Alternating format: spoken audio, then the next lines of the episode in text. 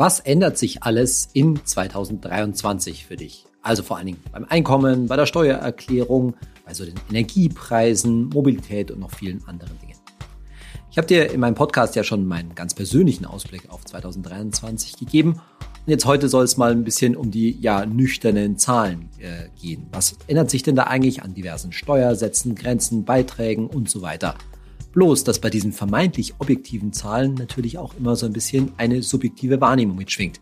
Mit anderen Worten, wird es jetzt eigentlich besser oder schlechter in 2023? Darum soll es in der heutigen Folge von meinem Podcast Geld ganz einfach gehen. Ich bin Saidi von Finanztipp. Bei Finanztipp sind wir der Meinung, Finanzen kannst du selbst. Und wir zeigen dir wie. Bis jetzt haben wir, wenn es um 2023 geht, ja viel über Inflation und die weitere Entwicklung der Energiekrise geredet über Strompreisbremsen und all diesen Dinge, wo natürlich immer so ein bisschen die Ungewissheit mitschwingt. Wie kommt, wird denn die Entwicklung in 2023 eigentlich sein? Welche Auswirkungen wird der Ukraine-Krieg, die Lockdowns, Corona und natürlich auch insbesondere die Inflation als Eigendynamik haben? Aber davon wollen wir jetzt ein bisschen weggehen und zwar wirklich eben auf nüchterne Fakten schauen. Also welche gesetzlichen Änderungen stehen dann eigentlich vor allen Dingen an und dabei, glaube ich, fällt der Blick, und das kann ich vorweg schon verraten, sehr, sehr positiv aus. Also wir fangen mit einer total guten Nachricht an. Die allermeisten gesetzlichen Änderungen, die dich als Verbraucherin oder Verbraucher betreffen, sind für dich und dein Geldbeutel natürlich vor allen Dingen erstmal total positiv. Wir gehen folgende Bereiche durch, eben was tut sich bei deinem Einkommen im weitesten Sinne, dann eben was muss bei der Steuererklärung, die dann für 2023 zu machen ist, was wird sich da tun, was gibt's bei der Geldanlage an ja, gesetzlichen Änderungen? Bei der Energie, da haben wir vieles schon mal angesprochen, auch bei der Mobilität. Und zum Schluss habe ich noch ein paar Leckerlis, ein paar Kleinigkeiten für dich. Beim Einkommen ist es ziemlich klar, dass die Vorteile in aller Regel für dich überwiegen werden. Da gibt es eigentlich nur wenige Punkte, die ja letztendlich zu Lasten deines Geldbeutels gehen. Aber das hängt irgendwie davon deiner persönlichen Situation ab. Gehen wir es mal durch. Fangen wir mit den Grundwerten sozusagen an und da natürlich mit dem Grundfreibetrag, der steigt mal wieder wie fast jedes Jahr. Das ist also der Betrag, auf den du keine Steuern zahlen musst und der steigt um 561 Euro auf 10.908 Euro für Singles. Bei Ehepaaren und Lebenspartnern ist es dann das Doppelte. So, auf diese 561 Euro musst du also dann keine Steuern mehr zahlen. Das heißt, es macht je nachdem, wie viel du verdienst und wie dein Steuersatz ist, irgendwie sowas 100 bis 200 Euro im Jahr aus, die du weniger an Steuern zahlst. Und der Spitzensteuersatz, der ist dann auch erst ab, in erst 62.810 Euro fällig. Achtung, das ist das zu versteuernde Einkommen. So, gleichzeitig wirkt sich da aber diese, diese Steigerung der Grenzen ähm, für Besserverdiener ja leicht negativ aus, und zwar vor allen Dingen bei, den, bei der Sozialversicherung. Da ist es so, dass die Beitragsbemessungsgrenzen, ja, wie auch in den meisten Jahren steigen. Zunächst mal die Beitragsbemessungsgrenze zur gesetzlichen Krankenversicherung, die steigt von 4.837 Euro auf 4.987 Euro. Also 150 Euro mehr, auf die du Krankenversicherungsbeitrag bezahlen musst, wenn du vom Einkommen her darüber liegst. Das heißt, der Höchstbeitrag zur gesetzlichen Kranken- und Pflegeversicherung steigt damit. Und ebenso steigt die andere Beitragsbemessungsgrenze, nämlich die für die gesetzliche Rente. Die steigt im Westen von brutto 7.050 Euro im Monat auf 7.300 Euro und im Osten von 6.057 Euro auf 7.100 Euro. Also auch da ist jetzt, wenn du wirklich gut verdienst, mehr, etwas mehr gesetzliche Rente zu zahlen. Und übrigens, nur so nebenbei, da gibt es noch so einen dritten Wert, der auch ein bisschen äh, quer dazu liegt, nämlich die Versicherungspflichtgrenze oder auch Jahresarbeit Entgeltgrenze genannt. Was ist das jetzt wieder für ein Ding? Das ist die Grenze, bis zu der du gesetzlich verpflichtet bist, pflichtversichert bist in der gesetzlichen Krankenversicherung. Und die steigt von 5.362 Euro brutto im Monat auf 5.500 Euro. Also, das ist schon wichtig, dann, wenn du nämlich privat versichert bist und eigentlich aus der privaten Krankenversicherung raus willst, das muss man immer von Vorsicht genießen, aber grundsätzlich ist es die Möglichkeit, und jetzt da unter diese Grenze fällst, nämlich unter 5500 Euro brutto im Monat fällst, dann kannst du grundsätzlich mit Ausnahmefällen ihn zurück in die gesetzliche Krankenversicherung. Dazu haben wir auch einen Ratgeber, wenn, dich, wenn das für dich ein wichtiges Thema ist, den verlinke ich dir in den Show Notes. So, aber das sind jetzt so zwei Entwicklungen, die halt für Besserverdiener, ja, schon mal typisch sind, ja, da musst du mal schauen, dass du mit deiner Gehaltserhöhung quasi immer ein bisschen dagegen ankämpfst, weil die Höchstbeiträge sowohl in der gesetzlichen Krankenversicherung als auch in der gesetzlichen Rentenversicherung typischerweise von Jahr zu Jahr steigen und das so ein bisschen an deinem Nettoeinkommen zehrt. Aber nicht nur, wenn du besser Verdiener bist, sondern für alle, und das ist jetzt die, in Anführungszeichen, größere, schlechte Nachricht, ist, dass die gesetzliche Krankenversicherung insgesamt teurer wird. Ja, da steigt der durchschnittliche Zusatzbeitrag um 0,3 Prozent auf 1,6 Prozent. Und die Hälfte von diesem Zusatzbeitrag, die zahlt ja bekanntlich der Arbeitgeber. Ja, also da zahlt ja immer bei der Krankenversicherung, heißt du das immer 50-50 mit deinem Arbeitgeber. Und wenn du jetzt zum Beispiel so in der Mitte liegst, bei 4.000 brutto im Monat, also 48.000 Euro im Jahr, dann kostet dich und deine Kasse eben um 0,3 Prozent teurer wird, dann kostet dich das circa 72 Euro Beitrag im Jahr. Und dann siehst du schon, also auf der einen Seite, die Steuern werden ein bisschen günstiger in vielen Fällen. Auf der anderen Seite, die Sozialabgaben werden ein bisschen höher. Das kommt jetzt auf dein Einkommen an, mag sich die Waage halten. In vielen Fällen, ja, wird sich das eben ausgleichen oder du hast sogar von der Steuer her nochmal ein bisschen mehr davon. Gut ist es für dich übrigens an der Stelle, wenn du Kinder hast, insbesondere wenn du mehrere Kinder hast, so wie ich. Da war ja immer das Kindergeld so merkwürdig gestaffelt. Also 219 und 219 Euro fürs erste und zweite Kind, dann 225 Euro fürs dritte Kind und 250 Euro fürs vierte Kind und so weiter und für alle nachfolgenden. Und dieses ziemlich komplizierte System hat man jetzt endlich mal abgeschafft und ich hoffe, es bleibt dabei. Ab 2023 gibt's einfach pro Kind 250 Euro und na, für Leute mit ein bis zwei und drei Kindern, da ist das dann schon signifikant mehr im Monat und auch die Kinderfreibeträge, ja, also die entsprechenden Steuerfreibeträge steigen sozusagen im gleichen Verhältnis.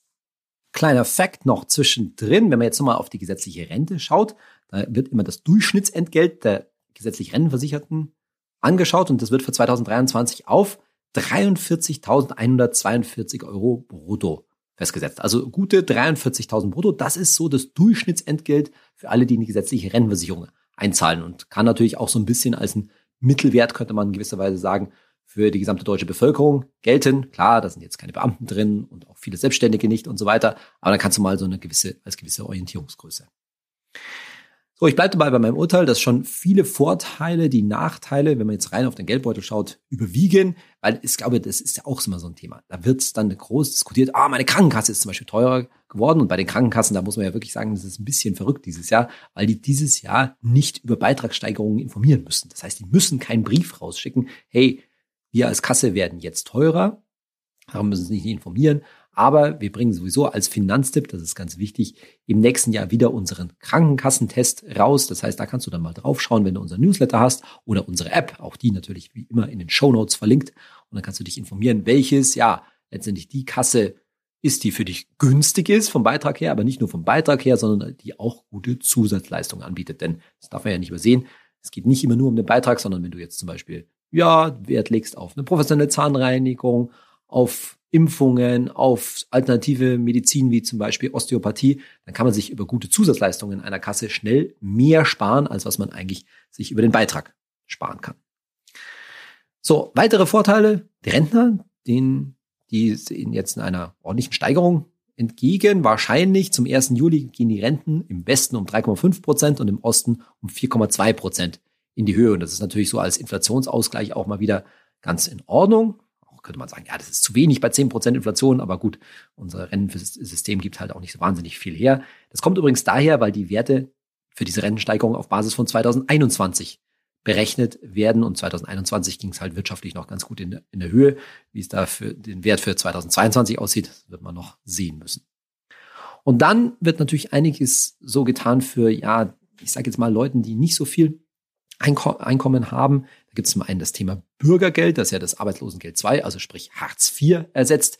Mal kurz so als Eindruck, da bekommen Singles einen Regelsatz von 502 Euro und Paare je Partner 451 Euro. Und bei den Kindern, da sind es auch ähnliche Werte, die dann eingesetzt werden. Wie weit das jetzt eine große Ablösung bringt, das ist ja gerade groß in der Diskussion, aber zumindest wird immer ein bisschen was getan und ebenso auch beim Wohngeld. Da ist noch nicht so ganz klar, wie das jetzt genau aussehen soll. Das durchschnittliche Wohngeld soll um 190 Euro im Monat aufgestockt werden auf durchschnittlich 370 Euro im Monat. Das natürlich vor dem Hintergrund äh, so einer Geschichte wie den steigenden Mieten und auch natürlich den entsprechenden Heizkosten. Und vor allen Dingen sollen es viel mehr Leute bekommen. Im Moment so werden ungefähr 600.000 Haushalte Wohngeld berechnet und das, da sollen 1,4 Millionen dazukommen. Also sollen bis zu zwei Millionen Haushalte grundsätzlich Wohngeld erhalten können. Ich kann dir hier natürlich jetzt immer nur eine Auswahl der ganzen Änderungen präsentieren, aber ich denke mal, ich habe so die Änderungen rausgezogen, die ja wahrscheinlich die wichtigsten für dich sind. Und da gehen wir jetzt weiter zum Thema Steuererklärung. Und Steuererklärung ist jetzt hier gemeint, Achtung, die Steuererklärung für 2023. Also die Steuererklärung, die du dann wahrscheinlich 2024 wirst machen. Ja, es geht jetzt nicht um die Steuererklärung für 2022, die du jetzt nächstes Jahr machen wirst. Sondern für 2023 ändert sich Folgendes. Und zwar schon gute Erleichterung für all diejenigen von uns, die jetzt ja, mehr oder weniger seit Corona halt hauptsächlich schwerpunktmäßig im Homeoffice sind. Da gibt es ja die Homeoffice-Pauschale und die wurde ja ursprünglich mal so befristet eingeführt wegen Corona und die gibt es jetzt eben unbefristet, weil man eben festgestellt hat, naja, die Leute sind halt auch dauerhaft im Homeoffice. Und da kannst du jetzt dann sechs Euro ansetzen, nicht mehr fünf Euro, sondern sechs Euro für maximal 210 Tage und nicht mehr maximal 120 Tage. So, sechs Euro mal 210 Tage macht insgesamt 1260 Euro. Das ist die maximale Homeoffice-Pauschale, die du ansetzen, ansetzen kannst. Und da die vorher nun mal maximal bei 600 Euro lag, ist das schon hübscher Wert, den du ansetzen kannst. Und da sind wir schon wieder. Je nach Steuersatz sind das auch wieder mal ein paar hundert Euro mehr, die du da von der Steuer absetzen kannst. Wirkt sich aber logischerweise nur aus, wenn du mit der Homeoffice-Pauschale und deinen sonstigen Werbungskosten, also deinen sonstigen berufsbezogenen Kosten, wie zum Beispiel den Fahrtkosten, ne? also wenn du hauptsächlich im Homeoffice bist und dann nebenbei auch in die Arbeit fährst, diese Fahrtkosten mit, den, mit der Homeoffice-Pauschale zusammenrechnest und sonstige Sachen, die du eben noch berufsbedingt ansetzen kannst. Wenn du also mit deinen Werbungskosten über die neue Werbungskostenpauschale kommst und die liegt für 2023 jetzt bei 1230 Euro. Übrigens dann nochmal zur Erinnerung, ja, du musst da schon ein bisschen Tagebuch quasi führen, denn pro Tag kannst du entweder nur die Homeoffice-Pauschale, also 6 Euro pro Tag ansetzen, oder deine Fahrtkosten in die Arbeit. In, nur in Ausnahmefällen Fällen geht da beides. Die Homeoffice-Pauschale wurde ja ursprünglich mal eingeführt, weil halt in der Realität ganz viele Leute irgendwo am Küchentisch oder sonst wie an einem Tisch sitzen und da ihr Homeoffice machen. Ich habe meinen Schreibtisch zum Beispiel im Schlafzimmer und habe auch kein eigenes Arbeitszimmer. Denn ein Arbeitszimmer von der Steuer abzusetzen, da gibt es ja ganz ziemlich strenge Regeln. Es muss halt eben ein ja, extra Zimmer sein. Dann gilt noch ein paar andere Regeln. Das ist alles ziemlich streng an der Geschichte. Und da ist es auch weiterhin so, ja, dass die, an dieser Regelung sich nicht viel ändert. Und das muss auch wirklich, ja, der, der Mittelpunkt des Arbeitsschwerpunktes sein, damit du das ansetzen kannst. Aber wenn du so ein Arbeitszimmer hast, dann gibt es da eine neue Jahrespauschale ab 2023 und die beträgt nicht ganz zufällig ebenfalls 1260 Euro aufs Jahr. Und in der Mehrzahl der Fälle ist es wahrscheinlich einfacher, diese Pauschale anzusetzen, als das jetzt exakt nach den Kosten und der Wohnfläche und so weiter zu berechnen. Da jetzt die Homeoffice-Pauschale und diese Arbeitszimmerpauschale beide 1260 Euro betragen, kannst du schon erahnen, die sind auch alternativ. Ne? Also wenn du ein Arbeitszimmer hast und das absetzen kannst, dann kannst du nicht noch zusätzlich die Homeoffice-Pauschale ansetzen. So, das waren jetzt schon mal zwei größere Geschichten bei der Steuererklärung, aber wie gesagt, gerade im Homeoffice, da kannst du schon steuerlich ein Stück weiter mehr mitnehmen. Dann ändert sich noch was, wenn du jetzt jemand bist, der noch einen Rürup oder ja, halt einen Rürup-Vertrag hast. Da war es bisher so, dass du immer nur einen über, zwar überwiegenden Teil der Beiträge absetzen könntest, aber jetzt ab 2023 endgültig 100 Prozent als Sonderausgaben absetzen kannst. Da gibt es einen Höchstbetrag für diese abzugsfähigen Sonderausgaben. Der liegt für Singles bei 26.528 Euro. Ja, das werden jetzt nicht so viele Leute erreichen, die so viel in Rürup-Vertrag einzahlen. Ist aber grundsätzlich ja möglich. Aber bitte Achtung, wenn du jetzt in Kontakt bist, ich sag's mal vorsichtig, mit jemandem, der zu solchen Sachen berät, ne? also mit den üblichen Finanzvertrieben oder Versicherungsmakler und so weiter, lass dir das bitte nicht deswegen nur verkaufen. Also nur weil man jetzt Hörrup um ein paar Prozentpunkte mehr absetzen kann und voll von der Steuer absetzen kann, ist es deshalb bei weitem noch nicht automatisch eine lohnende Altersvorsorge. Dazu habe ich ja auch schon mal eine Folge gemacht, hör dir die ruhig mal an, warum man mit so Rürup-Vorträgen ja vorsichtig sein sollte. Da muss schon dein Leben letztendlich und dein Steuersatz vor allen Dingen sehr planbar sein. Noch was, was du schön in der Steuer angeben kannst, der sogenannte Ausbildungsfreibetrag steigt auf 1200 Euro pro Kind. Den gibt's für ein volljähriges Kind, also wenn dein Nachwuchs bereits 18 ist oder älter und aber außerhalb deines Haushalts wohnt und dabei studiert oder eine Ausbildung macht. Die Voraussetzung ist schlichtweg, dass du für das entsprechende Kind noch Kindergeld benötig, bekommst. Dann gibt es noch eine steuerliche Änderung, die hatten wir auch schon mal kurz angesprochen, hatten wir auch eine Newsletter dazu, die nicht so lustig ist. Und zwar ist es so, wenn du in nächster Zeit ja, planst, eine Immobilie zu vererben, zu verschenken, vor allen Dingen in der Regel an deine Kinder oder umgekehrt, wenn du ja, das auf dich zukommt als Kind, dass du von Mama und Papa da was überschrieben bekommen sollst, da wird der Wert dieser Immobilie jetzt neu berechnet. Und das kann in manchen Fällen dazu führen, dass die entsprechende Schenkungssteuer oder auch Erbschaftssteuer im Todesfall ja deutlich höher ausfallen kann. Da kann es leicht um 10.000 Euro geben. Das betrifft aber Gott sei Dank bei weitem nicht alle Immobilien. Das betrifft dich, kann dich vor allen Dingen dann betreffen, wenn ja die entsprechende Immobilie sehr in Stadtnähe ist, weil da bisher Werte vom Finanzamt jetzt 2022 noch angenommen wurden, die waren jetzt mit den realen Immobilienwerten, also wie die halt in den letzten Jahren gestiegen sind, war nicht richtig vergleichbar. Also hat man sich der Realität etwas mehr ange, äh, angenähert, aber steuerlich gesehen macht das im entsprechenden Fall, kann das schon sehr unangenehm was ausmachen. Auch dazu haben wir einen Ratgeber, wie man da Schenkungssteuer bzw. auch Erbschaftssteuer vermeiden kann, welche Tricks, völlig legalen Tricks es übrigens da gibt. Auch den Ratgeber verlinke ich dir in den Show Notes. Dann kommen wir zum Thema Geldanlage. Und auch da gibt es erstmal zwei gute Neuigkeiten steuerlicher Natur. Zum einen, da haben wir schon mal kurz drüber gesprochen, der Sparerpauschbetrag, die berühmten 801 Euro, die es seit Ewigkeiten gibt, die steigen jetzt endlich mal auf 1000 Euro ab 2023. Das heißt, da ist dann ein bisschen mehr von deinen Kapitalerträgen steuerfrei, auch wenn das jetzt nicht natürlich gigantisch was ausmacht. Und außerdem gibt's auch 2023 keine Vorabpauschale auf zum Beispiel deinen tesorierenden ETF. Das sind ja diese fiktiven Erträge, die man am Jahresanfang theoretisch versteuern muss. Aber da die, der zugrunde liegende Zins immer noch so niedrig ist, wird halt auch immer auf Vergangenheitswerten beruht, fällt diese Pauschale für 2023 weg. Aber du kannst dich schon mal darauf einstellen, Anfang 2024, da wird die dann fällig, weil eben die Zinsen bis dahin eben gestiegen sind. Aber auch diese Vorabpauschale kannst du über deine 1000 Euro Sparerpauschbetrag, bzw. 1000 Euro Freistellungsauftrag gegebenenfalls leicht abfangen. Die zweite positive Neuerung bei der Steuer ist es, wenn du verheiratet bist.